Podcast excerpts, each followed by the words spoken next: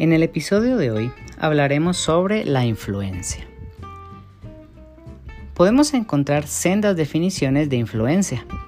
Por ejemplo, en el diccionario de la Real Academia Española se define a la influencia como el poder de una persona o cosa para determinar o alterar la forma de pensar o de actuar de alguien.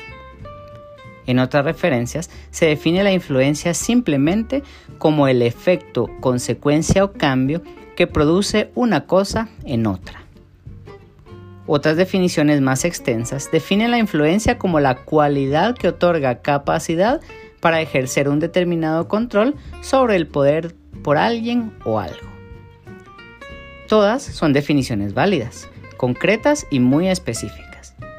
Pero la influencia de la que hablaremos en este podcast y la que utilizaremos en beneficio del liderazgo es un tanto más certera nos referiremos a la influencia como la habilidad o capacidad de poder modificar, para bien, los paradigmas que impiden que las personas no se vean suficientes para poder ejercer su rol de líderes.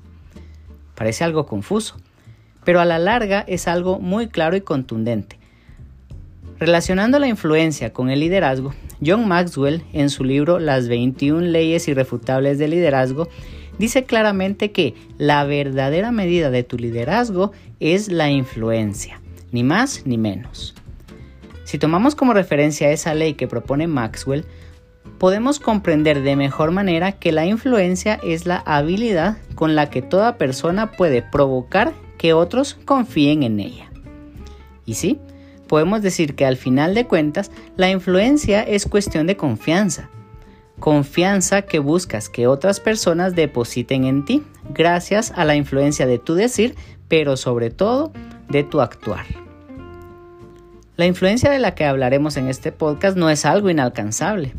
Tampoco es algo que debas ganarte asistiendo al curso más caro de la mejor escuela de negocios del mundo o de la mejor universidad que conozcas. La influencia de la que estamos hablando es una influencia que tú puedes ir trabajando intencionalmente, con la que podrás lograr ser escuchado, ser tomado en cuenta y gracias a la que varias personas querrán que te conviertas en su líder.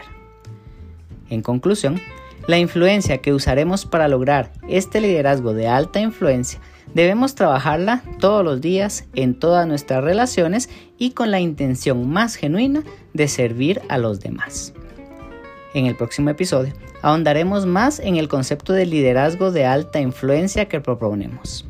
De momento, te agradecemos nos hayas escuchado y te invitamos a estar atento al próximo episodio de nuestro podcast. Hasta pronto.